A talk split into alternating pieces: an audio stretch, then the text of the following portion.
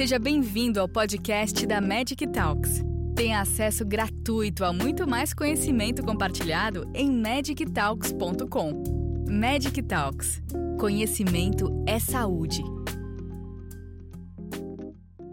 Bom dia, sou o Dr. Augusto Emanuel, anestesiologista do Hospital Universitário Professor Edgar Santos, do Hospital X Maltês. Meu tema vai ser cetamina e benzodiazepínicos parenterais, administrando sem medo. Primeiro ponto é convidar um anestesista para falar dessas medicações que nós tanto administramos, só que administramos em um contexto um tanto quanto diferente do que eu vou passar aqui para vocês, porque nós administramos muito no centro cirúrgico, onde você tem equipamentos e material humano treinados para lidar com as adversidades que podem advir do uso dessas medicações. E me foi dada essa missão de falar: é possível administrá-los? E já de antemão respondo sim, sem medo, eu respondo que o medo é o que dá o limite para o homem. Mas, eu digo, não sem medo, mas sem risco para o paciente, com certeza. A parte do medo, eu não tenho capacidade de tirar todo o medo de vocês, porque se eu fizer, a gente não vai ter o limite. Tá certo? Então vamos começar aqui a apresentação falando da cetamina. A gente vai falar um pouquinho sobre a própria droga, depois um pouquinho sobre alguns artigos que mostram essa segurança. Cetamina, a droga que foi inicialmente descrita em 1965 por Domínio Schiff e Corsen, não apresenta semelhança química com qualquer um outro anestésico que a gente utiliza na anestesia venosa, tem um alto poder anestésico e tem a dissociação como característica importante, que ela causa emergência psicótica e alucinações é uma ariociclohexamina, tem estrutura molecular que possui um carbono quiral produzindo dois isômeros ópticos, a R-cetamina e a cetamina, que atualmente é que a gente usa largamente é a S-cetamina. Mecanismo de ação, causa anestesia dissociativa, principalmente no sistema tálamo-cortical e sistema límbico. O que, é que ela faz? Sistema tálamo-cortical, ela causa uma inibição. No sistema límbico, ela causa uma excitação. Daí vem essa anestesia dissociativa que a gente falou. Ela age no, com antagonismo no receptor NMDA, não interage, não interage no receptor GABA, diferente de todos os outros anestésicos que nós utilizamos. Tem interação também em receptores glutamato, não NMDA, e outros receptores, como nicotímico, muscarínico, monaminérgico, serotoninérgico. Receptores também opioides, Mi e kappa em nível espial e em nível supraespial, receptores Mi. Além desses receptores, inibe canais de sódio neuronais, tendo assim um efeito anestésico local SMILE, além de agir também em canais de cálcio, causando vasodilatação cerebral. Na farmacocinética dessa medicação, é importante a gente entender que ela tem diminuição bifásica da concentração plasmática. Primeiro, uma distribuição inicial e rápida em 45 minutos, uma eliminação longa de duas horas e meia, mais ou menos concentração plasmática para estado de anestesia, estamos falando de anestesia aqui, de 1 a 3 microgramas por ml. A gente com doses de 0,125, que é uma subdose, né? até 3,7 miligramas por quilo, que já são doses que nós podemos usar para fazer, inclusive, a indução anestésica, a partir de 2 miligramas por quilo, nós já fazemos essa indução anestésica. Ela apresenta uma meia-vida de distribuição rápida de 30 segundos, característica importante para a gente poder ter segurança no uso dela em nível ambulatorial. Redistribuição, 9 minutos, mais uma característica. É a minha vida de eliminação, como a gente falou ali, a eliminação que a gente considera longa, mas é a minha vida de eliminação de mais ou menos 2 horas e meia. A ligação proteico-plasmática, ligação intermediária, de 27 a 47%, somente albumina e alfa-1 glicoproteína ácida. Metabolização, sistema enzimático microsomal, por N-metilação, gerando a norcetamina, um metabólico ativo que tem de 20 a 30% de efeito quando comparado com a S-cetamina. A R-cetamina é menos potente do que a S-cetamina, então a gente está comparando com a S-cetamina. Ela tem atravessa a barreira hematocefálica devido a essas características de baixo peso molecular, pH próximo do pH fisiológico e liposolubilidade relativamente alta. Isso garante a ela esse início de ação rápido com efeito máximo, um início de ação de 30 segundos e efeito máximo em 1 minuto. Aqui a gente tem um gráfico mostrando como é a indução anestésica usando ketamina na dose de 2 mg por quilo. A gente tem um pico, a gente tem aqui um pico da com a usacetamina nessa dose, depois ela vem para a janela terapêutica, que varia de mais ou menos ali 0,7 até 2,2 microgramas por ml. Na farmacodinâmica da droga, nós temos aqui sistema cardiovascular, ela faz uma estimulação simpática e inibição da recaptação das catecolaminas, tanto central como perifericamente, com aumento da frequência cardíaca, aumento da pressão arterial, aumento do débito cardíaco. Isso causa um aumento do trabalho e do consumo de O2 pelo miocárdio. Então, e pacientes com hipertensão pulmonar, ela também aumenta mais a pressão e a resistência da artéria pulmonar, que a pressão arterial e a resistência vascular sistêmica. Então, pacientes que têm insuficiência ventricular direita, é contraindicado o uso dessa medicação. Sistema respiratório, olha aí uma, mais uma segurança, produz mínima depressão respiratória em doses clínicas. Cuidado quando a gente tem que ter com ela, altas doses e uso rápido, que é o que a anestesia faz. Diferente do que a gente vê nos trabalhos com psiquiatria. Então, isso aí dá mais segurança ainda para a gente fazer o uso dessa medicação sem medo. Broncoespasmo, ela aumenta a complacência pulmonar, elimina a resistência de vieiras pela inibição de estaminas e liberação de epinefrina. Ou seja, bom para usar em paciente que está fazendo broncoespasmo. Mais uma segurança. Secreções salivares e brôncas aumentadas. Isso é uma coisa que a gente vê, principalmente no centro cirúrgico, porque a gente faz o uso de doses maiores. Então, aqueles receptores muscarínicos, quando eles são ativados, você pode ter paciente com cialorreia. Então, o que é que nós fazemos? Administramos doses muito baixas de atropina para secar esse paciente, sendo a dose 10,5 miligramas, independente do peso do paciente, para a gente ter segurança de que ele não vai fazer é, realmente dessa secreção e, por, por, por conta disso, obstruir. E tem aqui um grande ponto você usa a cetamina, ela mantém reflexos produtores de via aérea. Os reflexos são mantidos, reflexo de tosse, principalmente, mas está descrito na literatura que mesmo mantendo esses reflexos, você tem pacientes que têm broncoaspiração. Então, cuidado. Sempre tem que ter cuidado quando você administra qualquer medicação que tenha efeito anestésico, mas os reflexos realmente são mantidos. Aqui a gente tem um quadro mostrando os efeitos hemodinâmicos da ketamina. A gente vai passar rapidamente por frequência respiratória, é, resistência vascular sistêmica e pressão, que são os três primeiros, pressão arterial média, que são os três primeiros tópicos. A gente percebe que a ketamina ela eleva todos, como a gente tinha descrito. R-cetamina vezes S-cetamina. S-cetamina, como eu já tinha dito, é mais potente, tem uma depuração mais rápida, mas a despeito da maior potência tem menos efeitos alucinógenos, tem uma atividade produtora cerebral e miocárdica. A gente pode só dizer que essa potência é maior, alguns acreditam que seja pela seletividade pelo receptor MDA, que é quatro vezes maior do que a recetamina. Contraindicação, hipertensão intracraniana, lesões expansivas intracranianas, insuficiência ventricular direita, que a gente tinha falado, doença isquêmica coronariana grave, aneurismas cerebrais e traumas oculares que tenham lesão do olho que esteja aberto, pra, porque ela eleva também a pressão intraocular, isso daí pode fazer extrusão do material. Aqui a gente tem é, algum, alguns artigos sobre infusão de ketamina para tratamento de depressão de difícil tratamento, ou resistente ao tratamento, e também com ideação suicida, porque a ketamina ela se mostrou efetiva nesse tipo de tratamento que às vezes no primeiro uso você já consegue ter uma melhora dessa, dessa depressão e dessa ideação suicida. Normalmente na psiquiatria, as doses que a gente vê na literatura, 0,5 miligramas por quilo usado no intervalo de 40 minutos. Pensa que na anestesia a gente usa para uma indução 2 miligramas em alguns segundos. Então isso aí já mostra uma grande diferença. Não se faz aquele pico que a gente mostrou no quadro, naquela gráfico com anestesia. Só isso aí já dá uma maior segurança, porque tem a tendência que entrasse na janela terapêutica, mas com esse tempo, como a gente já olhou as características farmacocinéticas dela, a distribuição, volume de distribuição, a velocidade de distribuição dela, a meia-vida, Com essas doses, na realidade, ela fica abaixo da dose clínica anestésica, da janela terapêutica anestésica, ou seja, maior segurança ainda para uso.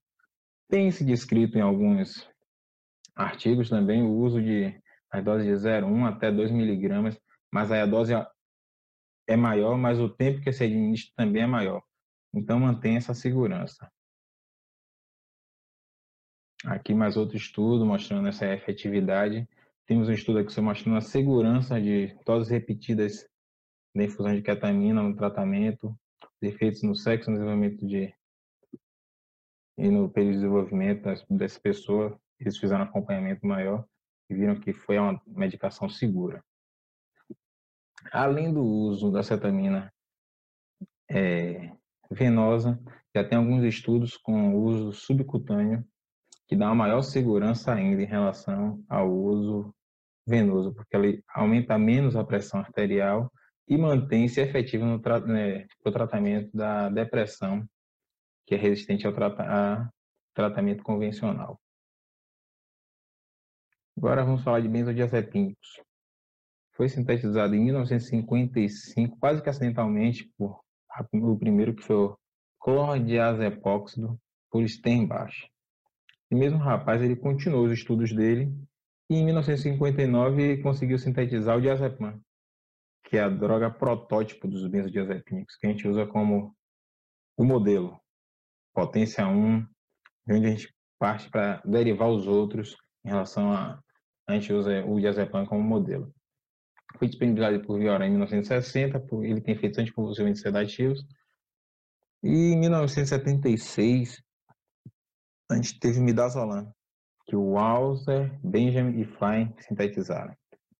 Em 1979, a gente teve a síntese do flumazenil. Isso é uma importância, por quê? Porque esse é um antagonista, ele consegue reverter todos os efeitos benzodiazepínicos, ou seja, benzodiazepínico já, nesse primeiro slide a gente mostra que é uma coisa segura, porque ele tem uma reversão completa de seus efeitos. Eu não falei uma reversão só de um efeito de sedação, eu falei de todos os efeitos dos benzodiazepínicos. Existem muito mais outros benzodiazepínicos, a gente tem mais de 35 compostos do grupo benzodiazepínicos, a maioria a gente não usa na anestesia, mas outras áreas da medicina têm interesse por eles. Diga-se de passagem, a psiquiatria também está nesse grupo que usa muito bem essa medicação. Então, a gente vai falar um pouquinho aqui dele na farmacocinética. São três protótipos em suas classes de acordo com metabolismo e depuração plasmática. Tem curta duração, a gente tem o modelo de é, midazolam intermediário, lorazepam, longa duração, o diazepam. A gente, com a taxa de depuração plasmática, a gente tem as curvas de concentração plasmática, minha vida contexto dependente, onde o midazolam você tem uma taxa de depuração maior. Então, quanto maior a taxa de depuração, menor a duração. Uma vez que há. Porque a taxa de ligação a proteínas plasmáticas e volume de distribuição entre esses grupos não tem grande diferença. Então, o que altera nele realmente teria, seria só essa taxa de depuração. Por isso que é a importância dessa taxa de depuração. Dos três que a gente está apresentando aqui, o único que se presta em infusão contínua e prolongada é o midazolam. A idade, o sexo, indução enzimática hepática e doença renal são fatores que influenciam na farmacocinética, além de outros, né, como a gente vai falar aqui. A idade, você tem o diazepam midazolam aqui, isso aí diminui a depuração plasmática, que é o ponto que, é o, que altera as durações, né? A obesidade, você tem maior volume de distribuição e um tempo de meia-vida prolongado, mas a depuração plasmática é inalterada. Todos os benzodiazepínicos atravessam a barreira placentária e são excretados no leite materno. Esse daí é um ponto importante porque a gente pode administrar em grávidas, então a gente tem que estar sempre com isso em mente. Principais vias metabólicas, citocromo microsomal P450 e glicoronidação. Não induzem significativo aumento da síntese microsomal hepática, a despeito deles usarem essa via para serem metabolizados. As interações que a gente tem com eles são a metidina, concepcional oral, fenitoína, eles inibem etapas metabólicas e a lidocaína, ela faz uma inibição metabólica competitiva por esse citocromo P450, em especial CYP3A4. Farmacocinética, como é que ele age? receptor GABA-A. E a ocupação desse receptor, dependendo do percentual de ocupação, a gente tem níveis diferentes de ação desses benzodiazepínicos. Se você tem 20% de ocupação, só tem ansiólise. E 20 a 50% você já tem uma sedação. 60% você vai ter já uma inconsciência, ou seja, o efeito anestésico que a gente busca normalmente. Esse efeito teto de segurança é, na realidade, a modulação do próprio receptor GABA. Ele tem uma automodulação que dá uma segurança nas faixas terapêuticas que a gente usa do, no, dos benzodiazepínicos. E ele também tem dos pacientes que fazem uso crônico a down regulation, isso aí dá o fenômeno de tolerância. Além do receptor GABA, ele também está agindo, está relacionado à adenosina, porque ele inibe a recaptação. Isso daí faz com que haja uma inibição pré-sináptica. A farmacodinâmica do sistema nervoso central ele diminui a taxa metabólica basal e o fluxo sanguíneo cerebral dose dependente. Aumenta o limite de convulsão, Midazolam e diazepam têm efeito protetor contra hipóxia cerebral. Isso é importante dentro da anestesia. E até dentro da, do uso seguro para em outras áreas, né? Sistema nervoso central, sistema respiratório, depressão central, dose dependente. Benzodiazepina tem muito essa questão, dose dependente. Midazolam causa uma depressão maior que diazepam e lorazepam. Pacientes depiocíticos maior chance de depressão central. Aqui um exemplozinho, pico de depressão ventilatória com midazolam em doses baixas, que é 0,1 a 0,2, 0,13 a 0,2 mg por quilo, você tem um início rápido de 3 minutos e uma depressão que pode ficar significativa até 2 horas. Patência de vias aéreas, aí vem aquela questão. Os benzodiazepínicos, eles são mil relaxantes. Então, eles podem causar dilatação, aumentando o diâmetro. Mas esse mesmo mil relaxamento pode causar também um colabamento dessa via aérea. Então, você pode ter um efeito que poderia ser benéfico, que seria aumentar o diâmetro pela lei de Puzelli. Quando você aumenta o diâmetro, você tem uma melhora elevada à quarta potência, né? Mas o problema é que ele pode também causar uma obstrução, porque pelo relaxamento, e aí ter o efeito contrário do que a gente pretendia com ele. Então, sempre estar tá observando isso aí quando a gente fizer uso do benzodiazepínico. Farmacodinâmica no ponto de vista cardiovascular, quando como agente único, os efeitos na hemodinâmica são bem modestos. Diminuição da, da PM com uma pequena redução da resistência vascular sistêmica. Ele preserva os reflexos da homeostáticos. Midazolam tem os barreflexos inibidos. Os barreceptores podem ter uma inibiçãozinha. Mas tudo dose dependente também. E o platô de, para pequenas alterações. O que é esse platô para pequenas alterações? Aqui a gente tem um gráfico a gente vê a janela terapêutica do midazolam, que varia de 100 nanogramas até 200 nanogramas. Então, esse platô para pequenas alterações cardiovasculares é exatamente a janela terapêutica dele, que é uma janela terapêutica ampla. Então, a gente tem uma segurança para poder usar o benzodiazepina. Aqui o é uma tabela mostrando esses efeitos hemodinâmicos deles. Aqui o canto o propafol, então não tem tanto a gente tem que ver lorazepam, midazolam e o diazepam, efeitos realmente baixos na hemodinâmica, quando usado sozinho. Diazepam por via venosa, efeito de ação de 30 a 60 segundos, efeito meio relaxante na musculatura das vias aéreas, como a gente tinha discutido. Midazolam, farmacocinética pouco alterada em nefropatas, atenção aos obesos. Pacientes ASA 3, que são os pacientes que têm uma doença que já tem alteração sistêmica, necessitam de doses menores que os pacientes ASA1 que não têm doença e ASA2 tem uma comorbidade, mas não tem efeito sistêmico para indução anestésica, essas doses que a gente tem que fazer menores. Pacientes mais velhos, doses menores para induzir também. Clorazepam, menos afetado pela indução microsomal, efeito de ação mais lento que o midazolam e azepam, a despeito, a despeito de ser mais potente, porque ele tem uma potência de 5, o midazolam uma potência de 3 e o diazepam modelo potência de 1. Tem efeito antiemético também, ele é muito utilizado no delírio associado a antipsicóticos, quando ele está associado a antipsicóticos. Benzodiazepina, a gente tem que lembrar agora do fumazendil. Somente é efetivado, é efetivo contra as substâncias que atuam no comando do receptor benzodiazepina no sistema nervoso central, não aparente quando presente efeitos farmacológicos de outros depressores e reveste todos os efeitos benzodiazepínicos. Entretanto, minha vida curta. Como é que a gente maneja normalmente? Você pode pegar o benzodiazepínico, diluir e fazer sempre com parcimônia, porque se você fez o benzodiazepínico é porque você está querendo efeito dele. Se teve algum problema, você quer então eliminar o problema que foi causado, não todos os efeitos. Então a gente vai fazendo tateando, como a gente diz, dosezinhas pequenas. Aqui o guideline para o manejo de pacientes com agitação, os são indicados, tem recomendação de uso via oral, a forma e ver eles botam como devendo ser evitada, a não ser e você deve ter sempre disponível matéria de via aérea para controle e ressuscitação e as evidências no uso desses pacientes IV para midazolam, fundoperidol, midazolam e olazempina. O risco é o potencial dos efeitos colaterais aumentados com o uso de medicações psicotrópicas e álcool. O bendiazepam é usado na catatonia, que temos dois artigos mostrando isso aí. A gente tem que ter cuidado em relação a isso daí, porque eles são muito efetivos e eles são seguros nessas, nessas, nessa, nessa, nessa doença. E a gente pode fazer uso, que vou mostrar nesses artigos, é, intravenoso e intramuscular. Obrigada por nos acompanhar até aqui.